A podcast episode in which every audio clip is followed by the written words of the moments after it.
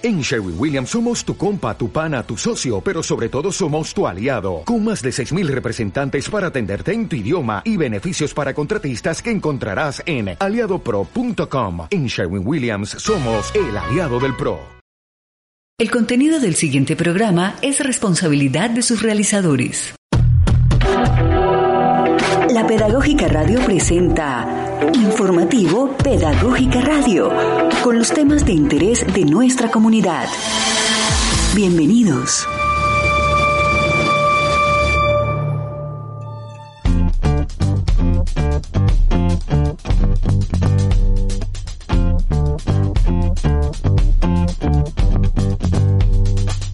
Le damos la bienvenida a toda la audiencia de la Pedagógica Radio Voces y Sonidos que enseñan. El día de hoy nos acompaña en el máster Andrés Mendieta y Carolina Alfonso en la presentación. En este informativo vamos a hablar de un tema muy importante para nuestra universidad y es la gestión ambiental de la UPN. Y para ello tenemos a una invitada que es Natalia Fonseca, ingeniera ambiental y sanitaria con especialización en seguridad y salud en el trabajo. Ella es la responsable del sistema de gestión ambiental de nuestra universidad y con esta invitada vamos a dar paso a la sección Acontecer UPN.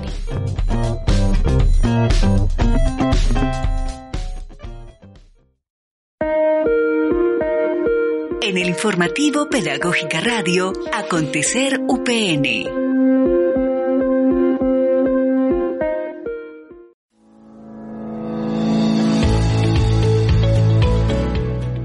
Bueno, y en nuestra sección Acontecer UPN le damos la bienvenida a Natalia Fonseca a los micrófonos de la Pedagógica Radio. Bienvenida, Natalia.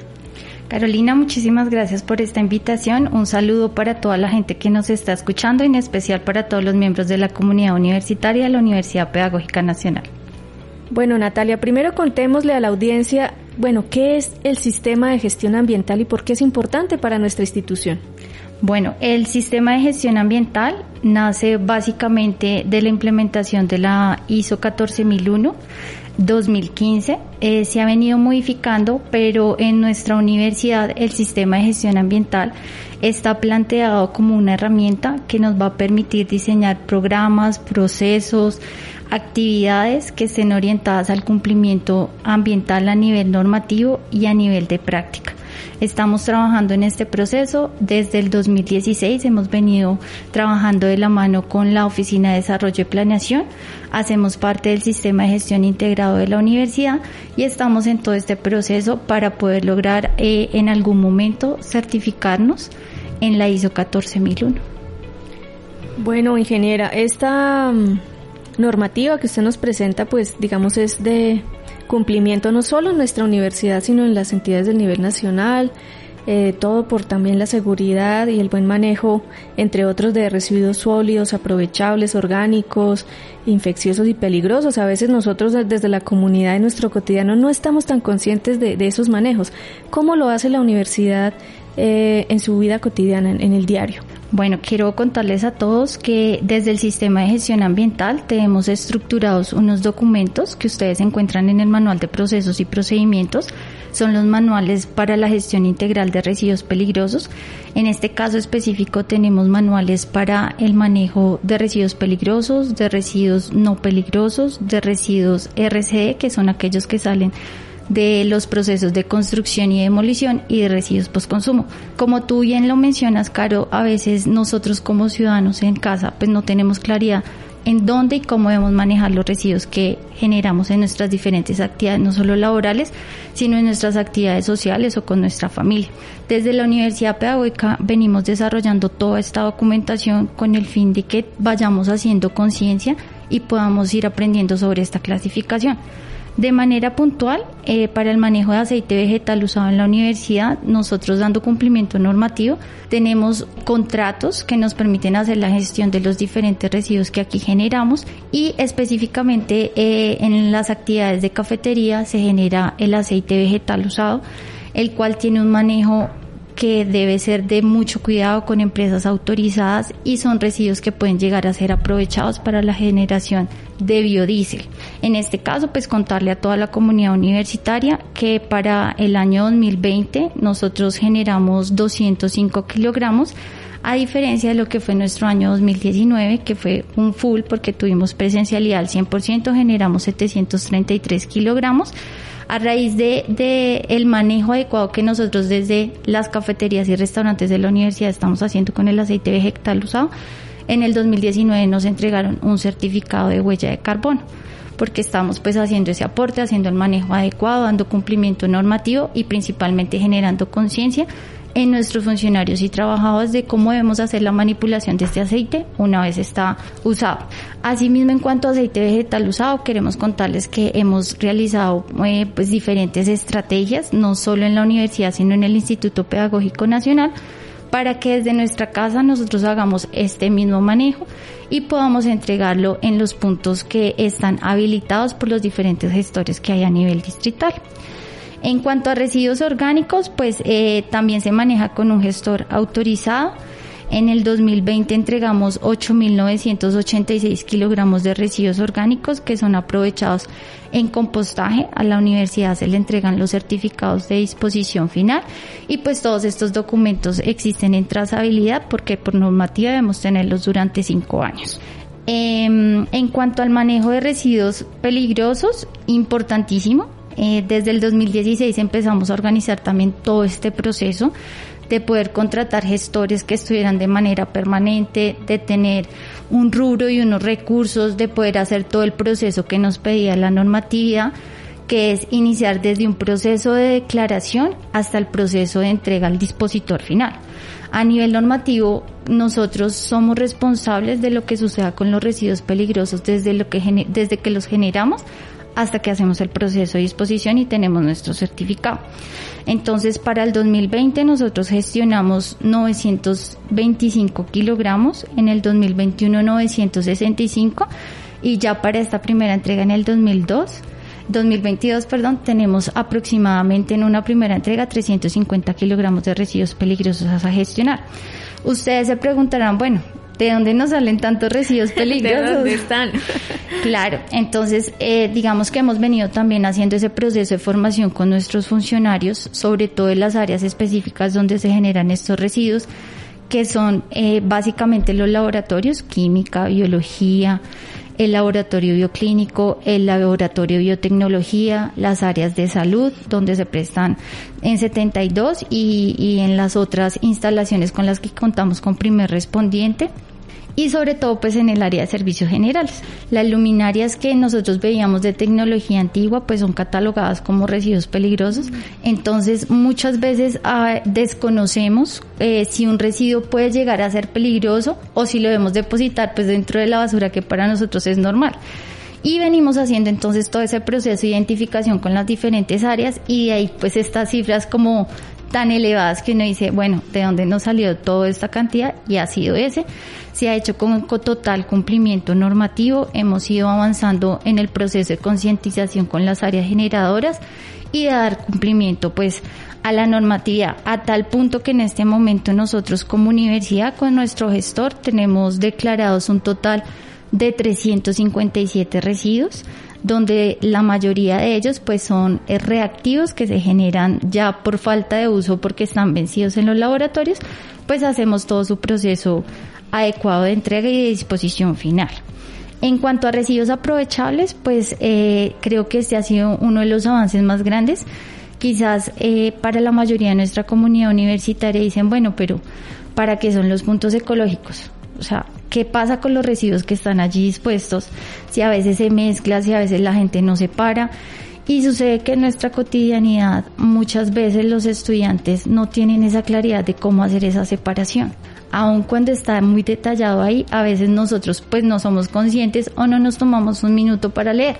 Pero creo que es importante contarle a la comunidad universitaria que con el convenio que nosotros tenemos con la Asociación de Recicladores, eh, con ellos desarrollamos una dinámica muy puntual y muy especial y es que ellos se acercan a los puntos de almacenamiento de residuos hacer la separación del material que se pueda aprovechar. Entonces no es que porque todo nos vaya mezclado como universidad no estamos entregando material reciclable, sí lo estamos haciendo y creo que es de lo que más entregamos acá en la universidad. Para este caso les cuento que en el 2020, a pesar de que estamos en pandemia y ni siquiera estamos asistiendo en alternancia en el primer semestre, sino iniciamos en un segundo semestre, logramos hacer la entrega de 10.659 kilogramos de material aprovechable en el 2021 de 17.238 kilogramos y lo que va corrido el 2022 6.303 kilogramos. Entonces creo que sí ha sido una actividad demasiado provechosa. Muchos nos preguntan, bueno, pero ¿por qué no le entregamos este material a cualquier persona que haga el proceso de reciclaje? No podemos. Nosotros al ser institución pública debemos dar cumplimiento a la normativa y a la reglamentación que hay en este tema y debemos hacerlo con una asociación de recicladores que esté totalmente registrada y que cumpla con las condiciones de la superintendencia.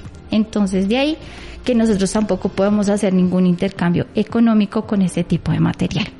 Entonces hemos trabajado y sí se ha venido haciendo la entrega y recuperación de todo, todo este tipo de residuos. En cuanto a residuos infecciosos, que son los que recoge el gestor Ecocapital, que era el único que había autorizado hasta el año pasado en nuestra ciudad, pues eh, a diferencia del 2019 que estábamos en presencialidad, entregamos 368 kilogramos, en el 2020 ya fueron únicamente 73 y en el 2021 46 kilogramos.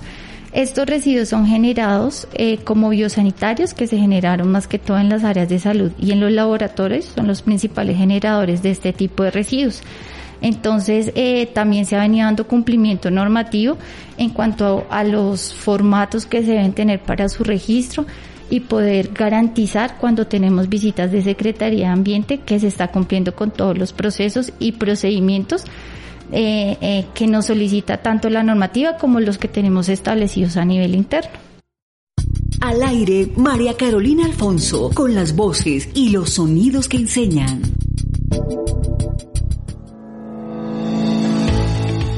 Bueno, ingeniera, estamos aquí con Andrés sorprendidos de la cantidad de residuos que producimos en la universidad, aún en pandemia, eh, de la huella ecológica tan grande que marcamos y de esa responsabilidad que hemos tenido también, como lo planteas, sobre todo desde 2016 eh, con el recaudo en fuente, con la clasificación, eh, con el uso y la disposición responsable de estos residuos desde su origen hasta su disposición final, ojalá en, lo, en la manera más aprovechable posible, ¿no? Entonces, creo que con estas cifras y este recuento que nos haces vamos haciéndonos más conscientes nosotros como universidad de nuestra huella ecológica y también de la importancia de la gestión ambiental en estos escenarios que, que, no están a nuestra vista necesariamente, pero que hacemos cotidianamente y que sí permiten que nuestra universidad sea cada vez más responsable eh, ambientalmente.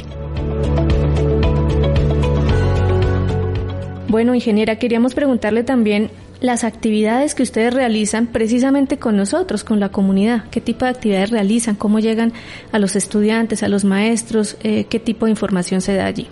Bueno, quiero contarte, Caro, que para el sistema de gestión ambiental, el aislamiento y la pandemia eh, para nosotros fue una bendición literal, eh, porque nos permitió acceder a mayor cantidad de población. Entonces, eh, la herramienta virtual nos permitió tener, pasar de espacios de capacitación y sensibilización donde teníamos alrededor de 20, 30 personas a espacios donde contábamos con 60, 70 y 120 personas en asistencia.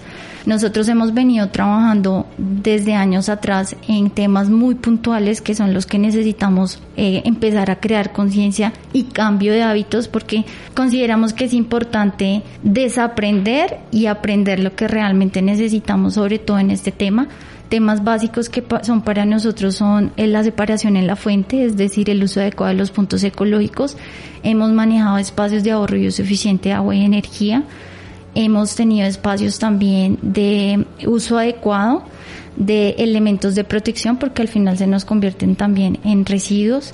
Eh, manejo de residuos post consumo, que son los residuos post consumo que de pronto muchos desconocemos lo que son pilas, baterías, llantas, el mismo aceite vegetal usado, con el fin de que no sea solo una información que nosotros pongamos en práctica en la institución, sino en nuestras casas. Lo que nosotros queremos es que esta esta información estos espacios de capacitación no solo se queden a nivel institucional, sino que verdad sean hábitos y prácticas diarias en los diferentes espacios. En la parte de educación ambiental creo que es importante destacar y reconocer el trabajo articulado que ha hecho el sistema de gestión ambiental con nuestros aliados estratégicos. Nosotros que llamamos aliados estratégicos los diferentes espacios de formación, sensibilización y capacitación que hemos hecho en las diferentes instancias de la comunidad universitaria han sido trabajadas con el Jardín Botánico, con la Secretaría Distrital de Ambiente, con el proveedor de recolección de aceite, con el proveedor de gestión de residuos orgánicos, con el proveedor de residuos especiales, con Veolia, que es uno de los grandes eh, gestores en cuanto a manejo de residuos en general. Hemos trabajado con Tetra Pak, con Darnell, con el Jardín Botánico. Entonces hemos tenido una gama de participación de las diferentes entidades que nos han permitido reforzar toda esa parte académica y de educación ambiental con la, con la comunidad universitaria. Asimismo creo que es importante también resaltar el trabajo que se ha venido desarrollando con el PRAE, el Programa Ambiental Escolar del Instituto Pedagógico Nacional, con el cual venimos trabajando de manera articulada 100% desde el 2016 y se han desarrollado muchísimos espacios, no solo de concientización, sino de formación, tanto con docentes, con estudiantes y con personal administrativo.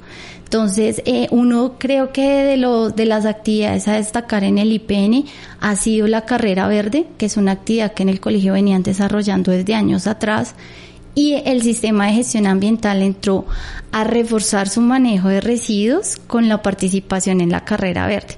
Hemos gestionado que la inscripción a la carrera verde, la última que desarrollamos en el 2019, la inscripción se hizo con los niños debían entregar cierta cantidad de material de Tetra Pak para poder inscribirse y sus premios fueron en Tetra Pak, carpetas en Tetra Pak, tablas en, en Tetra cuadernos en Tetra Pak.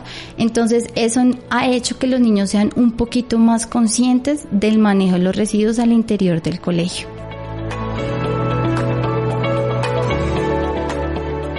Bueno, nos estamos dando cuenta también de, de, esta gestión ambiental que trasciende los muros de nuestra universidad y quiere llegar también eh, a las familias, a las viviendas, incluso también con el IPN allí de la mano siempre, con el Instituto Pedagógico Nacional.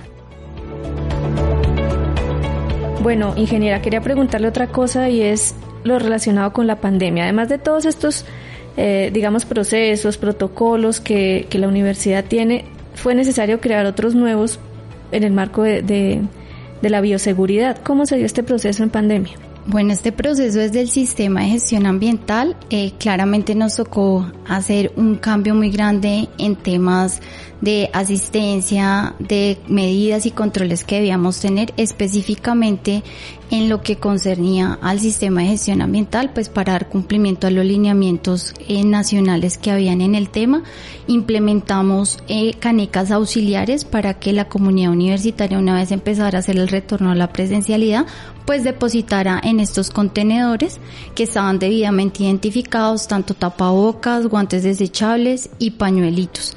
Eh, se ha venido ya descontinuando un poco, por lo que ya pues han bajado un poco las medidas, pero seguimos manteniendo la ubicación una vez ya eh, termine todo este tema de, de, la pandemia, pues ya nos tocará nuevamente realizar cambios en relación a esto. Igual desde el sistema de gestión ambiental también se hizo el apoyo en la construcción y elaboración de los protocolos para retorno a la presencialidad de las diferentes instalaciones, de las diferentes actividades académicas y pues todos estos documentos fueron revisados y aprobados desde Seguridad y Salud en el Trabajo y aprobados por el CUPAE, que es el Comité para la Prevención y Atención de Emergencias de la Universidad. Bueno, contábamos entonces en la universidad con las condiciones, con garantías para estos ejercicios que se empezaron a hacer 2020, segundo semestre, luego 2021, como con alternancia. También fue un ejercicio de aprendizaje, creo, para todos en nuestras casas, ya luego volver a salir, digamos, de este confinamiento y bueno, lo que ha hecho la universidad pues muy destacado con este informe que, que estás aquí planteándonos muy interesante. Claro, creo que en pandemia, em, una vez ya empezamos a retornar a presencialidad en distintos espacios y comités se evaluó la posibilidad.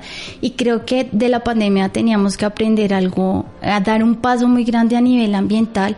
Y creo que fue una decisión muy importante a nivel administrativo y fue dejar de consumir tanto papel estábamos en un consumo de papel y no solo acá, sino en distintas actividades, en los colegios, en, en la casa, en muchas tareas teníamos un consumo de papel excesivo y a nivel institucional se pudo tomar la directriz de que íbamos a implementar nuestra política de cero papel y poder dar continuidad a que todos los trámites se siguieran haciendo de manera virtual. Creo que ese fue un acierto muy grande y algo que aprendimos de, de la pandemia. Por supuesto, algo que debe permanecer, debe quedarse. Creo que todos hemos visto los beneficios, eh, no solamente en términos del uso del papel, de este, de este materia orgánica, sino de los procesos mismos, la agilidad con que se puede dar respuesta, eh, los tiempos se reducen, es mucho más amable. Bueno, entonces eh, esperamos y estamos seguros de que esto ya, ya se queda y se, y se implementó realmente, porque siempre ha habido en Colombia desde hace mucho tiempo política de cero papel, pero realmente en la presencialidad no lo hacíamos. Hasta que nos tocó la pandemia, ahí sí fue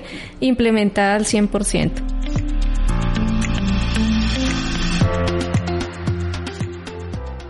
Bueno, ingeniera, y finalmente la política ambiental. La universidad ha estado en los últimos años haciendo actualizaciones o creaciones de políticas, de cosas que ya hemos venido haciendo institucionalmente, pero que hay que formalizar precisamente con toda esta rigurosidad que usted hoy nos ha presentado ¿En qué vamos con esta política ambiental de la UPN? Bueno, quiero contarles que en cuanto a la política ambiental, en la vigencia 2021, con el grupo de ambiente y currículo que tiene la universidad, que es el equipo que trabaja cátedra ambiental, desarrollamos diferentes espacios con la comunidad eh, educativa para generar aportes que nos permitieran construir eh, la política nuestra política cambió totalmente. En el 2017 teníamos una política muy corta y muy puntual eh, que estaba documentada en la resolución 777 de junio del 2018. Entonces eh, se decidió hacer un cambio con el fin de buscar que la política permitiera que lo ambiental se vea de una manera transversal y no solo desde, lo, desde la parte de gestión o la parte académica con esta política que se diseñó, que fue un trabajo muy dedicado, muy organizado con todo el equipo, con los aportes que nos dio la comunidad universitaria, lo que busca principalmente esta política es eso, esa parte ambiental que sea transversal. Entonces en esta política vamos a encontrar unas líneas estratégicas en las cuales vamos a trabajar de manera articulada entre la parte gestión y la parte académica. Esta política fue aprobada por el Consejo Superior el 10 de junio del 2021 y ya estamos en ese proceso de empezar a hacer la socialización, la publicación, de pensar eh, qué acciones y cuáles van a ser los proyectos que vamos a empezar a manejar a nivel institucional para poder implementarla como tal y no que se nos quede en el documento, que es lo que muchas veces sucede. Eso también quiero contarles que lo, lo estamos trabajando de alguna manera desde el SUE. Desde el SUE se creó una mesa ambiental donde participan todas las personas encargadas de los sistemas de gestión ambiental de las eh, universidades públicas y estamos enfocándonos a trabajar todos sobre un tema de huella de carbono de las universidades. Entonces estamos empezando a maquinar esa mesa porque queremos precisamente eso. Es algo que es muy común en las instituciones públicas y es buscar esa unión entre lo académico y lo de gestión. Entonces ya estamos haciendo invitaciones para que en esa mesa también participen eh, los maestros porque cada uno tiene su conocimiento, cada uno tiene su experiencia y lo que queremos es fortalecer esto a nivel institucional. Queremos que mediante esta política que próximamente ya eh, haremos una socialización muchísimo más grande y trabajaremos eh, a nivel de docentes, nivel de estudiantes para hacerlos partícipes de las acciones a, implementar, pues queremos que, todos se unan. Creo que es importante desde lo ambiental que no se nos quede solo en el documento, que no se nos quede solo en la clase de salón, en saber cómo separar los residuos, sino que vayamos un poco más allá, que realmente exista esa conciencia como ciudadanos de que seamos conscientes que los recursos se nos agotan. Es como los recursos eh, de agua y energía, que por ejemplo en el 2020 a nivel institucional, 2020 2021, fue provechoso a nivel institucional en ese sentido porque logramos una reducción del 18% en consumo de, de, recurso energético e hídrico.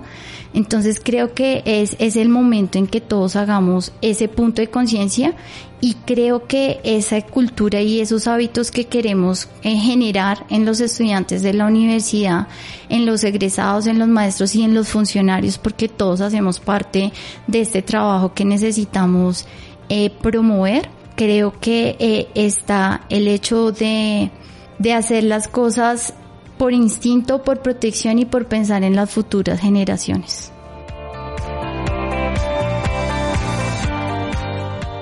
Bueno, con estas palabras de reflexión, de invitación de nuestra ingeniera ambiental y sanitaria Natalia Fonseca, responsable del sistema de gestión ambiental, eh, los dejamos por hoy. Muchísimas gracias Natalia por haber estado en el informativo Pedagógica Radio. Gracias a ustedes por la invitación y los invitamos a que hagan parte de la cultura ambiental pedagógica. Bueno, vamos a dar paso entonces a la sección en sintonía con la educadora de educadores.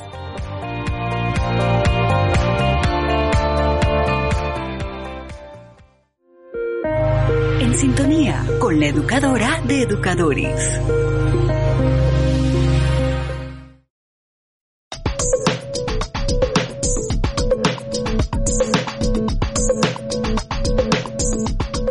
En la sección En sintonía con la educadora de educadores queremos recordarle a todos los interesados e interesadas en cursar nuestros programas de pregrado que en la Universidad Pedagógica contamos con cinco facultades, Facultad de Educación, Facultad de Ciencia y Tecnología, Facultad de Humanidades, Facultad de Educación Física y Facultad de Bellas Artes. En cada una encontrarán ustedes programas de licenciatura que pueden durar entre 8 y 10 semestres de acuerdo a cada uno de los registros calificados. Bueno, las inscripciones están abiertas desde el 14 de marzo y hasta el 3 de junio para que ustedes puedan cursar o puedan aspirar a cursar una licenciatura a partir del segundo semestre de este año. El consto, los derechos de inscripción están por un valor de 89.200 pesos. Bueno, y para quienes eh, están interesados en nuestros programas de posgrado, también las inscripciones se abrieron a partir del 14 de marzo y hasta el 3 de junio del 2022 y los derechos de inscripción tienen un valor de 200.700 pesos. Eh, recuerden que esta información la pueden encontrar en upn.edu.co en la sección Admisiones. Allí encontrarán todos los requisitos, formularios e información necesaria. Y finalmente le recordamos a todos los miembros de la comunidad universitaria, profesores, estudiantes, egresados, funcionarios, que Bienestar Universitario está haciendo las inscripciones para talleres como interpretación de instrumentos artesanales no convencionales y cantos afrocolombianos, técnica vocal, guitarra acústica, eléctrica y bajo eléctrico, stone, cuerpo y sonoridad, cantar y jugar, flamenco, danzas del litoral pacífico, improvisación teatral y deportiva. Por favor ingresar a la página de nuestra universidad y allí podrán encontrar esta oferta cultural.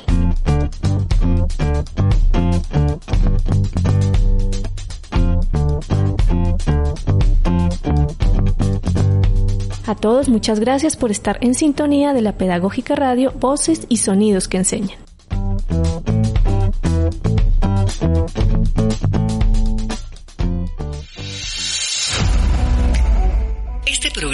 Es una producción del equipo de la Pedagógica Radio. En el Control Master, Andrés Mendieta. En la comunicación gráfica, Laura Chávez. Yolanda Barrantes en la producción sonora. Conducción y dirección, Carolina Alfonso. Pedagógica Radio. Voces y sonidos que enseñan. Este programa es parte de los contenidos educomunicativos de la Pedagógica Radio, disponible para usted al aire y en formato podcast a través de radio.upn.edu.co. Quédate con las voces y los sonidos que enseñan de la Pedagógica Radio.